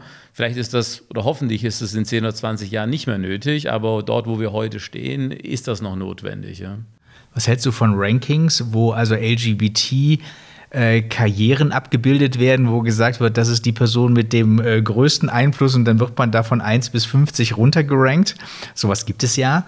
Hältst du das äh, für wichtig oder verzichtbar? Habe ich noch nie gesehen, würde ich gerne mal lesen. Also so, weil ich meine, Rankings finde ich immer komisch, weil das ist dann, also das ist ja auch immer sehr, das ist ja immer sehr subjektiv, ja. Und ähm, also dafür zu Rankings habe ich eh ein bisschen ein komisches Verhältnis. Aber ich, also ich muss auch ehrlich sagen, ich lese es dann vielleicht ganz gern, aber ähm, da wird vielleicht zu viel, zu viel ähm, reingehen. Wenn das so ein Ranking hilft, ähm, Karrieren und Werdegänge öffentlich zu machen und ähm, dann denke ich, ist, ist, es sinnvoll, ja. Also dann, dann hilft es, dann hilft es der Sache, ja. Das Ranking an sich äh, weiß ich jetzt nicht. Weil ja. vielleicht ist das auch ein bisschen der Grund, weil du gesagt hast, eben du bist ein bisschen passiv in der Vergangenheit damit unter, äh, umgegangen, weil eigentlich müsstest du bei so einem Ranking weit oben sein, weil da wird nämlich geschaut, eben das Unternehmen, äh, bei dem man ist, wie groß ist das, Umsatz Mitarbeiter und welche Position hat man. In beiden Kriterien bist du weit oben. Also von daher müsste auch ein solches Ranking dich weit oben zeigen. Würdest du das äh, gut finden, wenn du dich da plötzlich in so einem Ranking äh, wieder siehst oder sagst du, ah, das brauche ich jetzt eigentlich nicht. Es reicht, wenn ich quasi in meinem Unternehmen, in meinem direkten Umfeld tätig bin. Also ich, ich persönlich brauche es nicht, es gibt mir nichts, also weil ich habe mich nie über über, ich habe mich nie über darüber definiert oder habe mich besser gefühlt, weil ich jetzt auf der Hierarchiestufe bin und das ist genau das gleiche mit dem Ranking. Da würde ich mich jetzt auch nicht irgendwie anders anders fühlen. Ich fände es wahrscheinlich ganz spannend, also ähm, und ähm, aber mir persönlich gibt das nichts, ja. Wenn dich Rankings nicht motivieren und Dirk hat ja gerade auch schon da einmal kurz Parallelen gezogen, Generation X, Generation Y, was sind unterschiedliche Motive der verschiedenen Generationen? Würdest du sagen, du wurdest wie sehr wirst du auch von Geld motiviert? Vielleicht ganz ehrlich so im Beruf. Ist es, du hast vorhin schon über die Reize gesprochen, mehr Verantwortung, neue Aufgaben. Wie ist es, wenn du weißt, ich steige auf und das Gehalt wird immer höher und jetzt bin ich auf einem Level, wo es mir wirklich sehr, sehr gut geht? Ja gut, also auf dem Level, wo es mir sehr, sehr gut geht, da bin ich schon lang, ja. Also ich meine, das, also da kann man, klar ist es immer nett, wenn es noch mehr ist, aber also ich lebe ich leb sehr lange schon sehr, sehr gut, ja. Also ähm, von dem her ähm, kann ich jetzt nicht sagen, dass ich mehr Geld, mehr Geld, mehr Geld brauche, ja. Jetzt klar arbeite ich um, ähm, ich arbeite um zu leben, ja. Und ich meine, ja, ich, ich habe Freude an Kunst, ich habe Freude an schönen Dingen und für das will ich Geld haben und, und, und ausgehen. Ähm, ich würde aber nie Ähm, ich würde aber nie krampfhaft den nächsten Karriereschritt suchen, weil ähm, wenn das damit einhergeht, dass das Umfeld nicht stimmt oder dass ich dann eben, dass ich dann unglücklich wäre. Also ich, ich definiere mich nicht darüber, ob ich jetzt, ähm, ob ich jetzt den nächsten Karriereschritt mache. Also ob ich jetzt, ob ich jetzt Public Listed CFO werde oder nicht, äh, das macht mir, also das treibt mich am Schluss nicht an. Ich habe Freude an der Aufgabe und was es da zu tun gibt und sage, wenn ich das mache, dann das passt in meinen Lebenslauf und dann, dann kann ich noch, ähm, kann ich mit dem Wissen später auch mehr, mehr weitergeben und was anfangen. Das treibt mich an. Ähm, und, und der Rest ist dann, ja, der Rest ist, ähm, ist, ist, ist, Luxus. Es ist schön, es zu haben und, äh, und, und ich, ich, ich, genieße es, aber es ist, das hat, hat mich eigentlich sicherlich die letzten zehn Jahre nicht so angetrieben. Davor war es sicher anders, ja. Da, da hat es eine, sicher auch eine Rolle gespielt. Ja. Und jetzt haben wir schon extrem viel über deine Kunstsammlung gesprochen. Gibt es auch noch, also was sind die Dinge, für die du am liebsten Geld ausgibst? Kunst wissen wir jetzt. Was sind noch andere Dinge, wofür gibst du am liebsten Geld aus? Uhren, ähm, ganz gefährlich, ja, so Uhrengeschäfte. Da muss mich dann mein Partner immer auf die andere Straßenseite ziehen. Wir gehen da jetzt nicht rein. Ähm, dann ähm, Essen, Reisen, ähm, kulturelle Sachen, Oper, Konzerte und ähm, solche Sachen. Ja. Kommst du da eigentlich zeitlich äh, immer dazu oder ist das dann dem Urlaub vorbehalten? Nee, das, da komme ich dazu und also das baue ich mir sehr aktiv in, in meine Agenda ein. Ähm, was sich natürlich manchmal nicht verhindern lässt, ist, dass man mal dann einen Termin verschieben muss. Ähm, was dann aber eben so, es gibt dann Freundeskreise von Opern, dass man dann eben dann die Möglichkeit hat, auch kurzfristig Tickets äh, zurückzugeben oder, oder auszutauschen und sagen, ich kann jetzt eben kurzfristig nicht an die Vorstellung, kann in eine andere. Ähm, da kommt dann eben halt wieder, man halt ein Mitglied sein, ein bisschen Geld zahlen in diesen Förderverein und da kann man solche Benefits haben, die sich dann eben auch erlauben, das mit seinem persönlichen Leben zu, ähm, äh, zu vereinbaren. Weil klar, kann ich jetzt hundertprozentig sagen, dass ich am Mittwoch jetzt Zeit habe mir beim Beruf ähm, eben, eben nicht. Das ist ein bisschen schwieriger. Ja. Aber das, um das lässt sich rumorganisieren. Ja. In einer der anderen Podcast-Folgen, die wir aufgenommen haben mit Marco Dirren, der hat uns gesagt, dass sein Lebensplan schon immer war, er will jetzt noch CFO bleiben und mit Mitte 50 dann in Rente gehen und aufhören. Also es war immer sein Plan, dass er dann, dann hat er sich die Unabhängigkeit erarbeitet und macht dann, worauf er Lust hat. Hattest du schon mal Gedanken, wenn du extrem stressige Wochen hast, wenn du lange durcharbeitest, weil du auch sagst, dir geht es schon lange finanziell sehr, sehr gut, dass du dir denkst, warum mache ich das eigentlich alles noch? Ja, also so einen Gedanken hat man dann schon mal, ja. Also bei mir ist es so, ich habe einen ähnlichen Lebensplan. Ähm, habe auch gesagt, so Mitte 50 ist so allerspätestens Schluss mit der Art von Job, wo, wo ich mache. Ähm, mein, meine Planung ist ein bisschen anders. Also, so der, also ich möchte eigentlich mit der langjährigen Erfahrung, die ich, die ich habe, noch gerne was machen anschließend. Und was ich gern machen würde, ist äh, die Erfahrungen weitergeben, eben in zum Beispiel in Verwaltungsräten. Ähm, um dorthin zu kommen, braucht es eine Public Listed CFO-Rolle, ähm, damit ich dann auch an die spannenderen Verwaltungsratsmandate äh, dann komme. Das kann dann auch in Kombination sein mit Coaching, vielleicht irgendwie noch Ausbildung zu machen. Aber eben so, so sowas habe ich auch im Kopf. Ähm, und dann sieht man ja, wo, die, wo, wo einen die Reise hinführt. Ja. Wir sind fast ein bisschen am Ende schon angelangt. Ähm, hast du eine Frage vermisst? Oder ein Thema vermisst?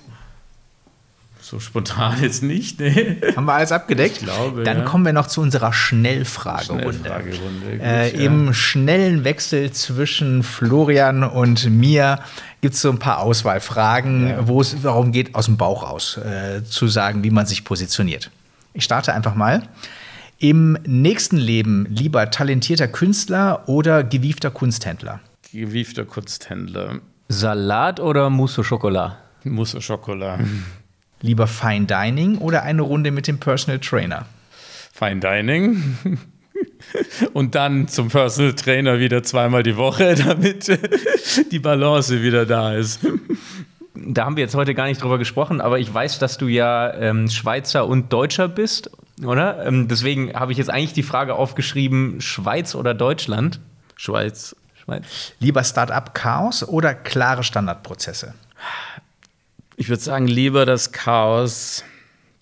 Ähm, ja, wenn es nicht allzu viel Chaos ist, ja. Also von der IT-Struktur her lieber Apple oder Microsoft? Apple. Lieber Videokonferenz oder lieber Meeting vor Ort? Meeting vor Ort. Wenn du ein Sponsoring vergeben musst für deinen Arbeitgeber, lieber Kunst und Kultur oder lieber Sport? Kunst und Kultur. Und zum Schluss, lieber Ehe für alle oder Sonderweg? Ehe für alle. Ganz herzlichen Dank, war super kurzweilig. Ähm, Zeit ist auch mega schnell vergangen. Ich hoffe auch ein bisschen für dich. Aber du sitzt immer noch ganz relaxed in deinem Stuhl. Uns hat es mega Spaß gemacht. Florian, ja, was meinst du? Mir auch. Und dann äh, in diesem kunstorientierten Ambiente zu sitzen, ist dann nochmal ein zusätzliches, vielleicht ganz zum Schluss, weil ich blicke gerade auf einen gezeichneten Teddybär. Und wenn ich mich im Raume umschaue, finde ich auch an anderer Stelle Kunst, wo ein Teddybär drauf ist, was ja gar nicht zu konkret konstruktiv passt. Was hat es damit auf sich? Also gut, dass es eine gewisse Auflockerung braucht ähm, in der Kunst. Aber mit den Teddybären hat sich auf sich, hat, hat schon immer gern Teddybären, schon seit Kindheit. Ich habe auch immer Teddybär dabei, den du da gerade abgebildet siehst. Äh, den den gibt es auch, das ist mein Reisebär. Ähm, und der hat so ungefähr so viel Flugmeilen wie ich gemacht in seinem Leben. Oh, wow. Und das heißt, du hast eine Auftragskunst. Ähm das habe ich als, das habe ich als äh, Weihnachtsgeschenk mal bekommen. Da haben Freunde von mir haben den Teddybär äh, malen lassen, äh, zeichnen lassen von einem, von einem Zeichner für mich. Ja. Wie heißt der? Der, der Teddybär.